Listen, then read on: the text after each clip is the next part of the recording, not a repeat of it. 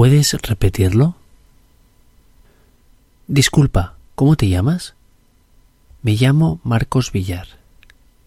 Perdona, ¿cómo has dicho? Marcos Villar. ¿Vilá?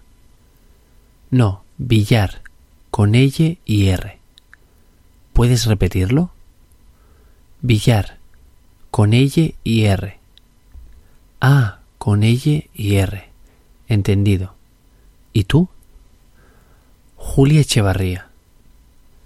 ¿Echevarría? Sí, es un apellido vasco. Ah, muy bien.